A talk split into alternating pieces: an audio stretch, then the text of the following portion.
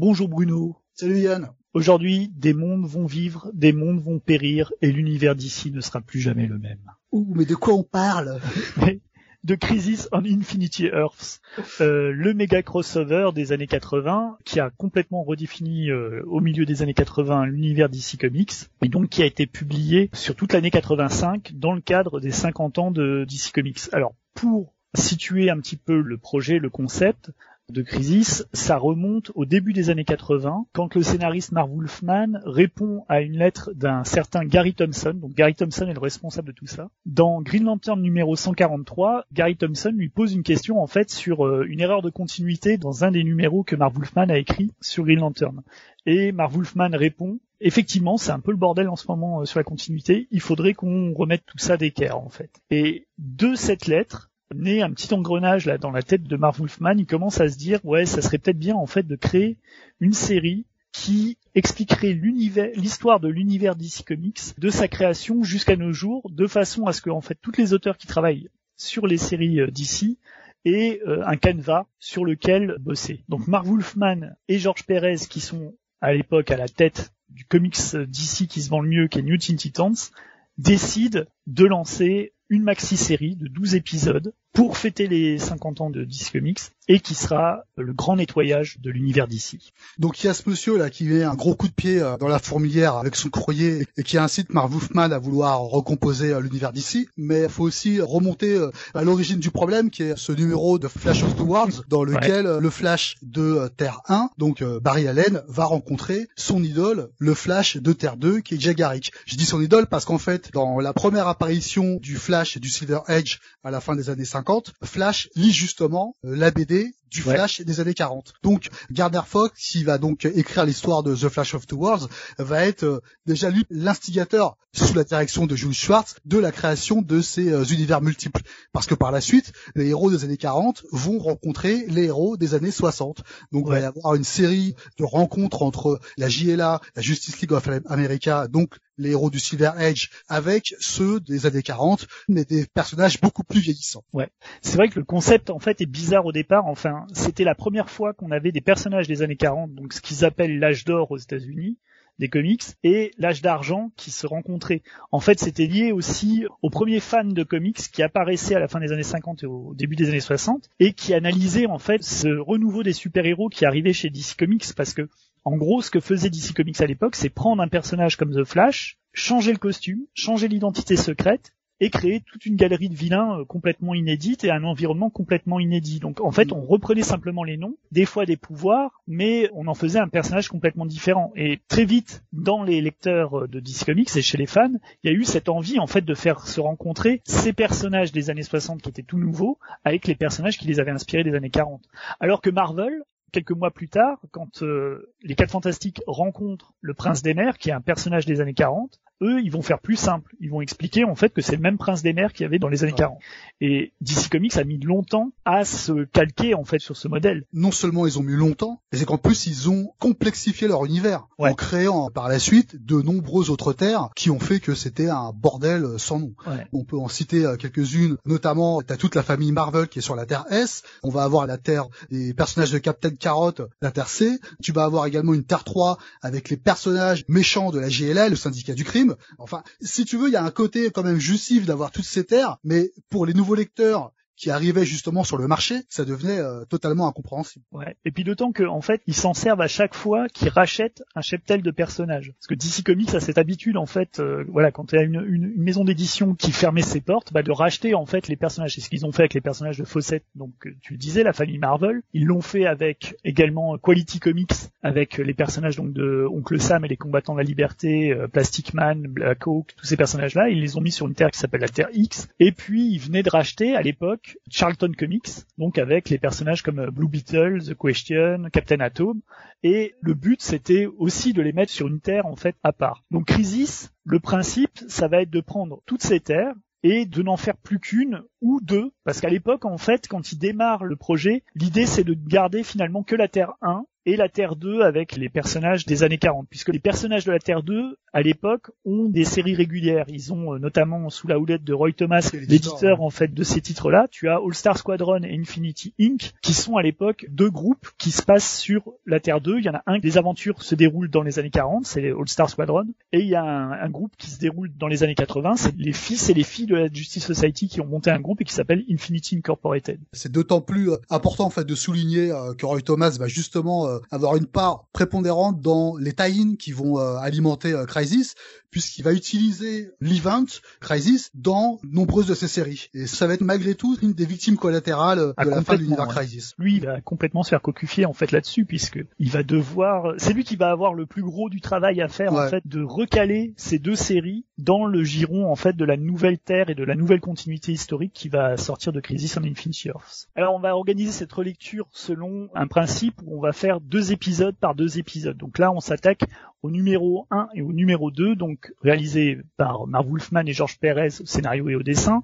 C'est l'ancrage de Dick Giordano qui va pas rester longtemps en fait sur la mini-série parce que les pages de crayonné arrivaient trop tard pour lui pour qu'il puisse euh, les ancrer. Et le premier épisode, on peut le noter, est un épisode un peu plus long il est sur 32 pages parce que Perez et Wolfman travaillent selon la méthode Marvel, c'est-à-dire que Wolfman envoie d'abord un synopsis de l'épisode, Perez fait le découpage de l'épisode en planche en crayonné, et ensuite Wolfman rajoute ses dialogues. Et là, en fait, le synopsis était trop long pour Perez pour arriver à faire tenir ça en 24 pages, donc il a fait 32 pages. Et pour euh, parachever le tout, il a fait une double couverture. Donc voilà, il s'est vraiment investi sur le premier numéro parce que pour lui c'était important. Il venait de perdre le projet Justice League Avengers, là, dont on avait déjà parlé. Donc le numéro 1 et le numéro 2 sortent en avril et en mai 1985. Et le synopsis des deux premiers épisodes, c'est assez simple. C'est il y a une vague d'antimatière qui détruit toutes les dimensions parallèles de l'univers d'ici. Il y en a une qui se rapproche de l'univers de Terre 1. Et le Monitor, qui jusque-là était un trafiquant d'armes pour euh, super vilains, sélectionne une quinzaine de personnages à travers les différentes terres. C'est des super-héros mais aussi des super-vilains et les envoie en fait pour protéger euh, des espèces de, tours géantes et qui sont euh, placées sur euh, la Terre 1 mais à différentes époques de la Terre 1. C'est, une manière pour les créateurs voilà de dispatcher un peu leurs personnages et de leur faire rencontrer d'autres personnages de DC Comics. Et puis en parlant de super vilains, par quoi commence justement le premier épisode de Crisis? Par la Terre 3. La destruction de la Terre 3, ouais. Le syndicat du crime d'Amérique. T'as non seulement l'introduction de syndicat du crime, qui peut-être était d'ailleurs étranger hein, à beaucoup de lecteurs euh, à l'époque, mais t'as aussi l'introduction d'un tout nouveau personnage qui s'appelle Paria et qui va en fait euh, parcourir comme ça tous les épisodes Crisis sur toutes les terres. C'est un personnage qui est un peu hystérique, faut quand même le dire. À peine. Affolé et hystérique, on va dire, tu vois. Et qui va annoncer, en fait, le cataclysme sur tous les univers qu'il va parcourir euh, dans les épisodes. Et donc, le premier numéro de Crisis s'ouvre déjà euh, par une espèce d'énorme Big Bang et on se retrouve sur la Terre 3 en pleine destruction par la vague d'antimatière lancée par l'anti-monitor. Je sais pas ce que ça te fait, j'aime bien, en fait, cette introduction sur une Terre 3 où il y a des vilains qui vont essayer de la sauver, finalement. Ouais. Ouais, alors c'est super astucieux, je trouve, en fait, dans la manière de présenter le danger. Tu sais, dans ce genre de crossover, la complexité, c'est toujours, en fait, de montrer la menace. Là, tu as effectivement, comme tu dis, as la première page où on montre le Big Bang, tu as une double page où tu un univers non identifié qui se fait avaler, et donc tu as Paria qui est, euh, comme tu le dis, qui est complètement hystérique et qui crie que voilà les univers vont vont mourir. Et après on atterrit sur Terre 3, et ce qui est bien, c'est que Terre 3, en fait, c'est composé donc du syndicat du crime d'Amérique, c'est Ultraman, Power Ring, voilà, tous ces personnages, c'est les équivalents de Superman, Flash, Wonder Woman, Batman et Green Lantern. Donc quand même, les personnages les plus importants de l'univers DC Comics, ils ont les mêmes pouvoirs et ils sont impuissants face à la vague d'antimatière. Donc dès le départ, tu dis, waouh, même si tu envoies la Ligue de justice d'Amérique contre ce truc, ils pourront rien faire. Je trouve ça assez astucieux. Et comme tu le dis, ce qui est euh, récurrent dans la mini-série, c'est que tu as ce côté, euh, voilà, même si ce sont des vilains, ils vont essayer de sauver l'humanité. Il y a une des cases là justement qui est euh, Ultraman, qui est donc le pendant de Superman, va affronter donc la vague d'antimatière qui est en train de détruire toute la Terre et il se retourne, alors, je sais plus vers quel de ses compagnons il se retourne, et il se retourne avec un sourire qui est très Superman en fait dans le sourire, alors que alors que c'est un vilain, tu vois. Et le fait d'avoir complètement introduit ces personnages, je trouve que c'est hyper prenant. Et en plus avec ce parfum de mort, c'est direct d'emblée dans l'introduction de la série. Comme tu disais, tu sais, dans ce genre d'event, c'est toujours compliqué de faire palper en fait au lecteur la menace qui va exister. Et là, pour le coup, c'est hyper malin parce que t'as des civils qui meurent et t'as des êtres surpuissants qui claquent aussi en fait. Ils sont au même niveau. Et ça, je trouve que les premières pages de Crisis, de ce premier numéro de Crisis, c'est vraiment ce qui met en valeur euh, le premier épisode de Crisis. C'est vraiment ces quatre, cinq premières pages là, c'est la folie quoi. Tu sens vraiment la détresse en fait dans la ville où t'as presque l'écrit qui sort de la page. Tu sais, euh, la mise en image de Perez, elle est géniale. Et puis on est dans un univers où les super héros sont des super vilains. Donc fatalement, les super vilains sont des super héros. Et t'as ce Lex Luthor qui est le seul héros de la Terre, on nous l'explique, qui est marié à Lois Lane. Il a compris que la Terre était foutue et il va envoyer ce fils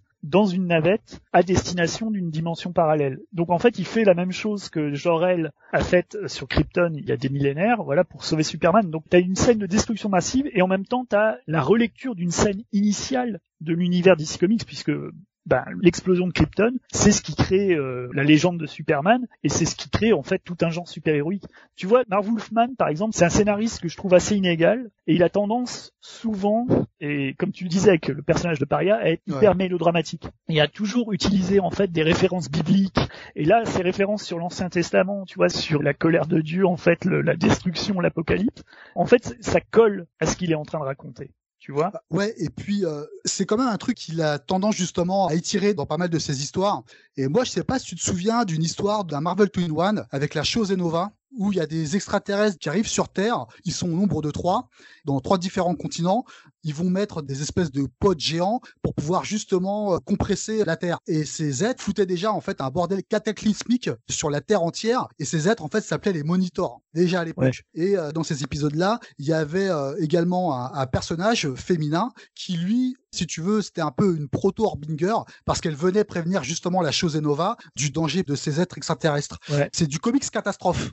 tu vois Tout à fait. Et il adore en fait mettre ce genre de truc-là. On parlait de, l'histoire avec le Sphinx et Galactus dans la dernière émission sur les 4 fantastiques. Et là, pour le coup, avoir carte blanche pour faire sur 12 numéros la reconstruction de l'univers d'ici, c'est vraiment génial. Et d'ailleurs, comme tu parlais de Monitor et Harbinger, c'est dans la séquence suivante, on découvre Monitor et Harbinger. Donc Monitor, c'est un personnage donc qu'il a créé quelques années auparavant dans New Teen Titans 21 en 82 et Layla elle est apparue euh, un an plus tard dans New Teen Titans Annual 2. Au départ, c'est des personnages qui euh, alors ils vivent dans un satellite et ils sont en contact permanent avec des super vilains. Et en fait, ils leur fournissent des équipements et ils leur fournissent des contrats. Donc c'est plutôt des personnages de super vilains. Et là, on apprend que le principe du moniteur, c'est de surveiller toutes les terres et de surveiller les catastrophes pour trouver des personnages capables de repousser l'attaque de l'antimatière. Et en fait, toutes les apparitions du Monitor qu'il y a eu dans les comics d'ici sur les dernières années, c'est-à-dire de son apparition à New Teen Titans et euh, ensuite dans d'autres séries DC Comics, le but pour le Monitor, en fait, c'était de sélectionner les personnages les plus aptes à contrer l'invasion de l'antimatière. Donc, ce qu'il fait, c'est que il demande à Lila de se métamorphoser en Harbinger, donc une espèce de personnage céleste, qui se démultiplie et qui va chercher à travers différentes époques et différentes terres des personnages de l'univers DC Comics. Déjà, qu'est-ce que tu penses de la sélection des personnages DC On a les 15, donc on a le Psychopirate, Firebrand, Simon, Blue Beetle, Solovar, Geoforce, Firestorm, Killer Frost, Superman, mais le Superman de Terre 2, Arion, Dr. Polaris, Obsidian, Cyborg, Dawnstar, et Green Lantern, le nouveau Green Lantern qui était à l'époque John Stewart, qui était plus euh, Al Jordan. Donc qu'est-ce que tu penses toi de cet assemblage? Bah, Déjà tu remarques qu'ils n'ont pas mis euh, de grosses pointures en fait. Ils se sont évités le fait de proposer au lecteur les personnages que tout le monde connaît dans l'univers d'ici. Et c'est aussi astucieux de la part de Marvel Open d'avoir commencé par, on va dire, des seconds couteaux. Et en plus, par l'introduction d'un personnage comme Blue Beetle, qui est donc la résurgence des héros de Charlton Comics. qu'on n'avait pas du tout vu dans les comics d'ici. Euh. Jusqu'ici. Donc ça, c'est pas mal, tu vois, dans l'équipe donc Harbinger va recruter. On utilise justement de vieux personnages ou des personnages beaucoup moins connus de l'univers d'ici. Ça permet de poser le truc en disant que bah, de toute façon, vous allez avoir tous les héros d'ici dans cette série. Tous seront là. Donc on commence en fait par proposer justement des héros que personne ne connaît ou euh, dont tout le monde se fout. Et je trouve qu'il y a aussi un autre point commun dans la sélection, c'est que tu as beaucoup de personnages qui sont des, des jeunes équipes. T'as Cyborg qui est des New Teen Titans, t'as Dawnstar qui est de la Légion des super-héros, t'as Obsidian qui est de Infinity Inc., t'as Geoforce des Outsiders. C'est des équipes qui sont plutôt composées de jeunes héros. Le seul qui fait le patriarche en fait dans l'équipe, c'est euh, Superman de Terre 2. Et ouais, je trouve aussi la sélection intéressante et je trouve que les pages là dans Crisis numéro 1 où euh, Harbinger va chercher les personnages, là aussi on voit un peu l'habileté de Perez parce que tous les décors sont hyper expressifs tu visites euh, les quartiers de Métropolis au XXe siècle pour la Légion des super-héros. Tu as une soirée pour euh, récolter des fonds pour euh, les bons de guerre en 1942. Tu as une séquence qui se déroule à l'époque antique où la période glaciaire commence à prendre le pas en fait sur la Terre. C'est assez intéressant en fait la façon dont il arrive toujours à donner une petite personnalisation. Il contextualise selon le personnage, c'est ça. Ouais. Et tu as aussi le fait qu'il ne sélectionne pas que des super-héros il sélectionne aussi des super vilains, dont un super vilain qui est le psychopirate, qui va avoir une grosse importance en fait dans la série. le choix est étonnant parce que déjà en plus il y a deux psychopirates. Celui que Marvel Wolfman décide d'utiliser, c'est le plus récent. Et ça m'a fait un peu penser à l'homme molécule, moi dans les guerres secrètes. en fait, il a la même fonction que l'homme molécule dans les, enfin presque la même fonction que l'homme molécule dans les guerres secrètes. Ses pouvoirs ont l'air d'être plus puissants qu'ils ne semblent être dans la bande dessinée.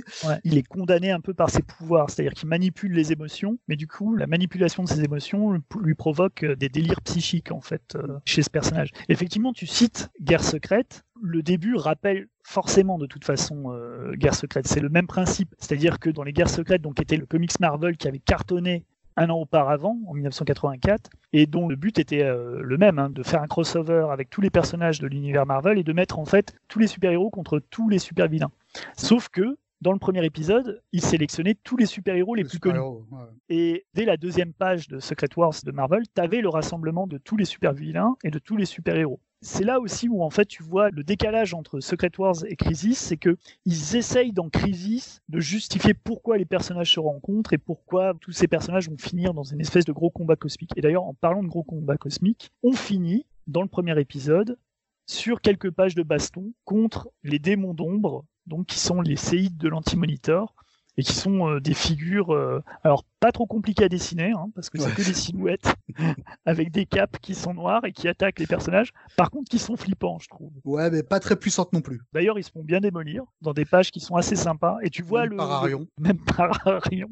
Alors, Arion, c'est assez bizarre parce que c'est un comics qui est en fin de vie chez DC Comics. C'est un sous Doctor Strange Junior. Et voilà. Ouais. On dirait qu'ils ont essayé de faire leur Doctor Strange, sauf qu'ils l'ont situé, je crois, c'est 450 siècles avant, dans l'Atlantis qui n'est pas encore submergé. Le protecteur d'Atlantis. Voilà. Donc, on finit sur ce combat-là et sur la grande révélation, la, la la dernière splash du numéro, c'est l'arrivée du moniteur qu'on n'avait jamais vu. On avait toujours vu ses mains, c'est comme le docteur d'enfer. Ouais, il était toujours en conspirateur en fait dans les tie en fait où il apparaissait, enfin où il apparaissait, du moins où il était suggéré. Par contre, la première apparition du moniteur m'a un peu déçu. À l'époque, ouais, je m'attendais à un truc plus puissant, quelque chose qui pète vraiment euh, en tant qu'instigateur, tu vois, du grand échiquier qui va se mettre en place dans Crisis. J'attendais mieux, tu vois. Ouais, moi aussi. Moi, je, je l'imaginais pas comme ça parce que le moniteur, quand même, on l'avait teasé quand même pendant deux ans hein, dans les ah. quand on lisait à l'époque les jeunes titans, c'était euh, vraiment, euh, ouais, le monitor, en fait, t'as vraiment, vraiment l'impression d'une brute, quoi. Et euh, c'est pas pire que le look qu'ils vont donner au Beyonder quand il va arriver sur Terre, hein, dans les guerres secrètes numéro 2. Mais dans les guerres secrètes, au moins, le Beyonder, tu le vois jamais. Tu entends juste sa voix. Et donc, du coup, comme ça, ils se sont épargnés le problème de savoir comment représenter effectivement le grand être cosmique de la série. On parlera de toute façon du anti-monitor quand on le verra, parce que là, pour l'instant, on ne le voit pas. Et on enchaîne avec le 2, qui là, on en parlait avant, qui a la couverture la moins euh, sexy hein, de tous. Ouais, et qui a aussi le même principe que le premier numéro de Crisis, c'est de s'ouvrir quelque part à l'aube des temps. Ouais. Mais c'est un peu différent dans le second numéro. Oui. on se retrouve à l'aube des temps, mais à l'aube des temps euh, trop. Un personnage que je ne connaissais absolument pas à l'époque. Ouais, je te fais une petite bio. C'est un personnage en fait qui a eu un très court comics à la fin des années 60, qui a été fait par Howie Post, qui est un mec qui a surtout euh, travaillé en fait sur des séries pour la jeunesse. En gros, c'était Archie, mais transporté à la préhistoire, tu vois. Et donc là, on le voit euh, en fait sauver son village d'une invasion de mammouths. Et donc d'un épisode à un autre, on se retrouve avec une ouverture du numéro 1 où c'est euh, bah, la crise, hein, c'est la destruction, c'est la mort, et on se retrouve avec l'ouverture d'un numéro 2 où il y a une euh, poursuite de mammouths, hein, des hommes de Néandertal qui rigolent, c'est très étrange. Et tout d'un coup, tu te dis, dans quel univers Marv Wolfman et George Perez vont-ils plonger? Qu'est-ce qui se passe? Alors c'est ce qu'ils ont trouvé pour expliquer ce qui va être aussi euh, une des menaces de Crisis, c'est les distorsions temporelles. Donc cette profusion de mammouths là qui menaçait le, village d'Antro, les mammouths disparaissent et ils réapparaissent une page plus loin au XXe siècle, donc à l'époque de l'équipe de la Légion des super-héros. Et là, c'est tout de plus cool. Ah ouais, j'allais le dire, ouais, effectivement, tu m'as ôté les mots de la bouche, mais c'est la période la plus classe quand même de la Légion des super-héros, c'est la période de Paul Levitt, Steve Giffen et Steve Lytle, et ils ont des looks absolument mortel. Mm. et on voit euh, donc la Légion des super-héros, un petit contingent, puisque tu en as cinq d'entre eux, qui arrivent à disperser les mammouths. Très main forte à la police scientifique de Métropolis, cette bande de fascistes complètement demeurés. Ils sont nuls, la police scientifique. À chaque fois que tu les vois dans la Légion des super-héros, en fait, ils merdent tout le temps, quoi. Ils, ils merdent pire que la police de Gotham. C'est un petit aparté sur la Légion des super-héros, mais je tenais à le dire. Et après cette mise en bouche, on se retrouve en fait à Gotham City, bah tiens, justement, où tu as le Joker et euh, tu as Batman, évidemment et si tu veux, j'aime bien cet enchaînement Légion des super-héros et Batman et le Joker, c'est mortel. D'autant plus que tu as une apparition de Flash qui surgit du trop-tombe et qui vient prévenir en fait Batman bah, d'un danger qui guette tout l'univers. J'adore en fait la pose.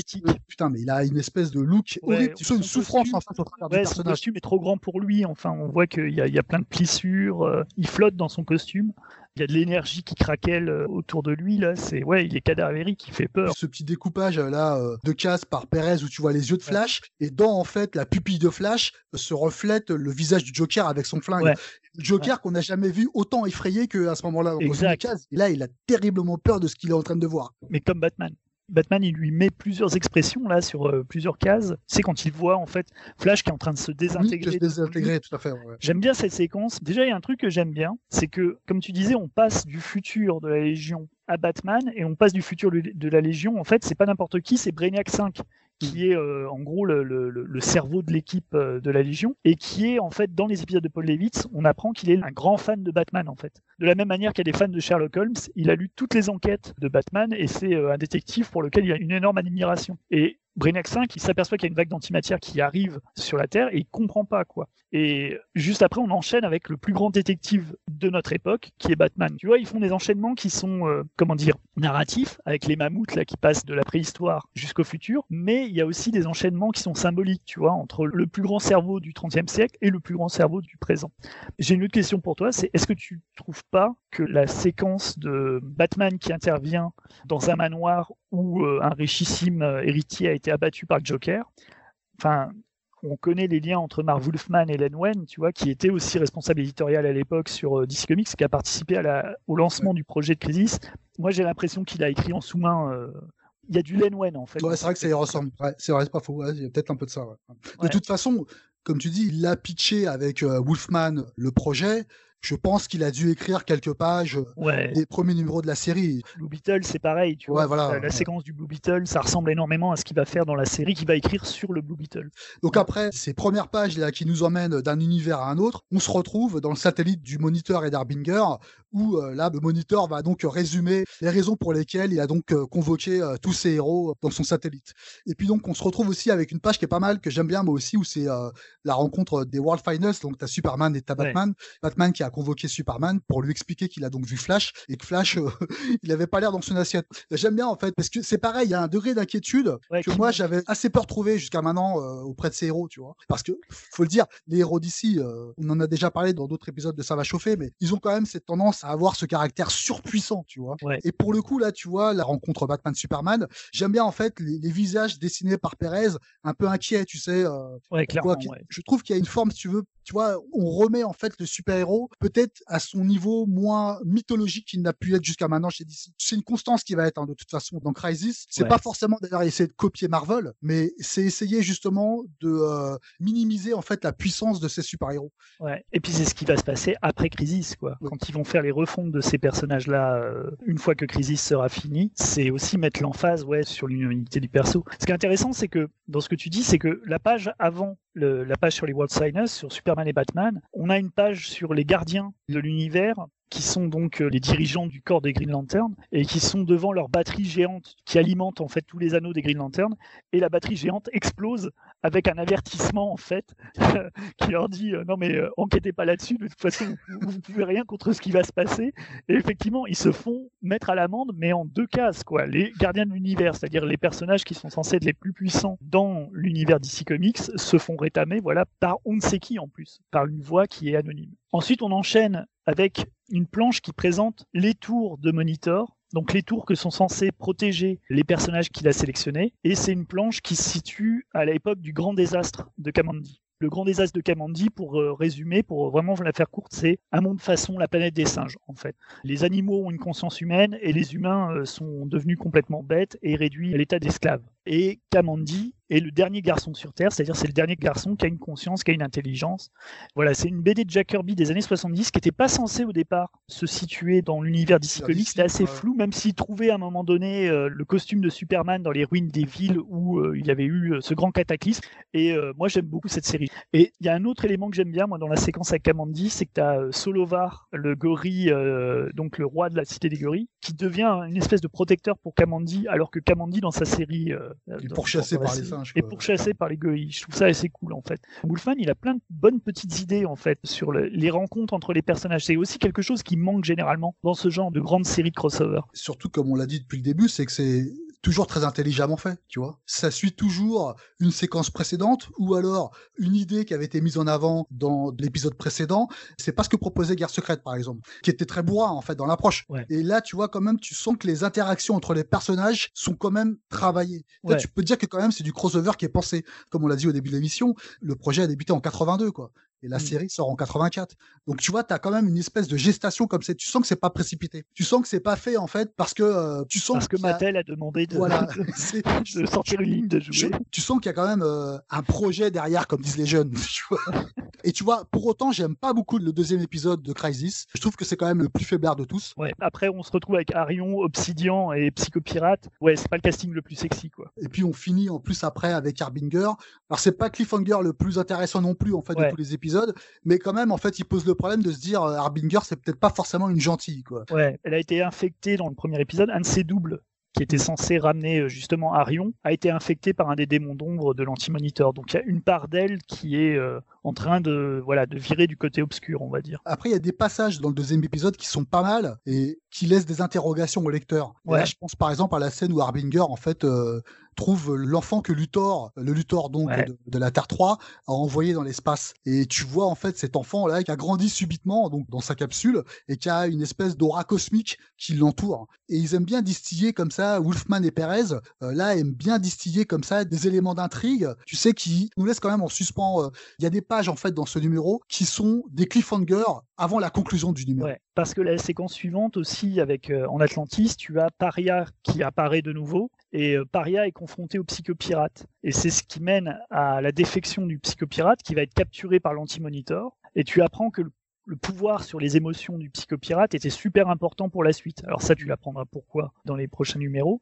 Et puis tu en apprends encore un petit peu plus sur Paria, puisque Paria s'explique avec Arion et Obsidian, et en fait il explique que euh, voilà, il est condamné à apparaître à chaque fois que le mur d'antimatière apparaît dans un univers, parce que c'est lui qui a causé l'arrivée de ce mur d'antimatière. Donc voilà, tu en apprends un petit peu plus sur Paria et tu comprends que c'est lui le fautif, en fait. Et tu sais toujours pas pourquoi le mystère s'épaissit, comme on dit. Et d'ailleurs, en parlant de mystère, la dernière planche de cet épisode, on entend donc, euh, enfin on entend, oui, on lit les premiers mots, plutôt on entend, oui. On, on peut ah entendre aussi on Est tellement qu'on croit les entendre.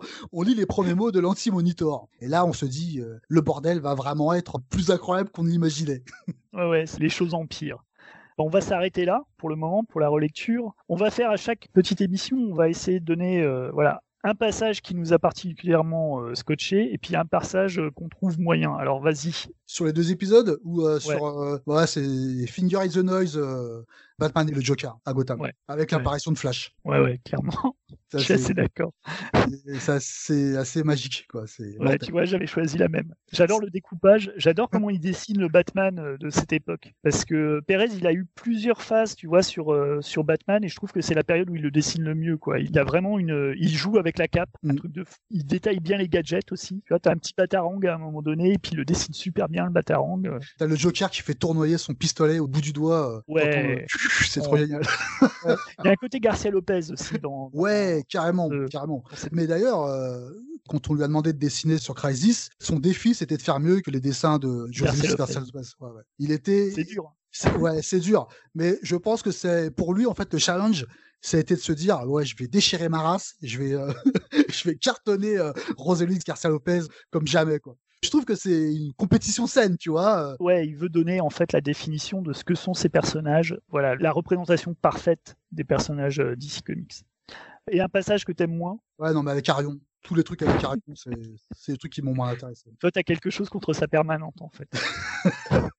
Et là, pour le coup, je l'ai pas trouvé très inspiré d'ailleurs, euh, Perez. Ouais, il fait bien sentir qu'il est un peu emmerdé.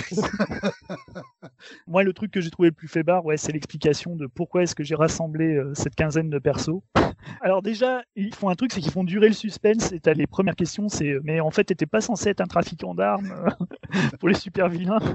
Et en fait, c'est entrecoupé de moments où ils se chicornent les uns avec les autres. Donc comme ça, lui, il a pas à expliquer. Le problème dans ces crossovers-là, c'est quand tu mets un personnage déjà super connu au centre de l'intrigue, tu gâches son potentiel en fait, je mm. trouve généralement. Assez rapidement, t'en as marre de voir constamment le même personnage. Donc ça, c'est plutôt astucieux le fait d'avoir des personnages qu'on n'a jamais vus qui prennent en fait les rênes de l'intrigue et d'avoir tous les personnages de l'univers d'ici qui gravitent autour de ces personnages principaux. Après, c'est pas non plus les personnages les plus euh, fascinants. Euh, tu vois, Harbinger, ça a jamais été un, personnage sur lequel j'ai vraiment scotché, quoi. Même le look, il est un peu tarabiscoté, quoi. Ce qui est bizarre, justement, dans tous ces personnages, même si on a dit qu'effectivement, le choix de prendre des seconds couteaux, euh, quelque part, ça nous évitait justement de nous lancer les gros personnages d'emblée. Mais il y a quand même le personnage de John Stewart, du Green Lantern, qui est très effacé dans ces deux premiers numéros. Ouais, mais je crois que c'est parce que, à l'époque, donc, la série Green Lantern, elle vient de passer de Lin Wen à Steven Gellart. Et Steven Gellart est en train vraiment de mettre en place une grosse saga qui va se dérouler en parallèle des épisodes de Crisis. Et il y a notamment, ce qu'ils expliquaient, c'est que les dessins de Perez ont été faits tellement en avance pour pouvoir euh, coller à la publication, qu'il a dessiné John Stewart, mais il a dessiné avec son masque.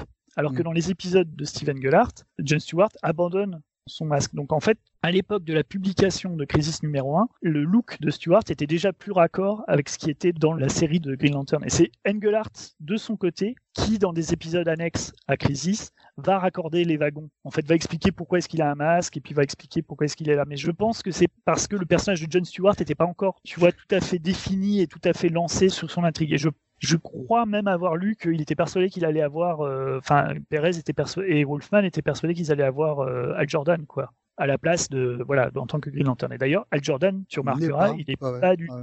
voilà, c'est un des rares personnages vraiment d'envergure de DC Comics qui n'est pas dans les 12 épisodes de Crisis. On va se retrouver la prochaine fois. Alors, je lis le texte de l'annonce du numéro 3, puisque on va avoir droit à Sergent Rock, la Easy Company, les New Teen Titans, les Outsiders, Backlash, Jonah X et bien d'autres. C'est ce qui nous attend dans le prochain numéro de Ça va chauffer sur Crisis on Infinity Earth avec les numéros 3 et 4. Yes. Salut tout le monde. Salut.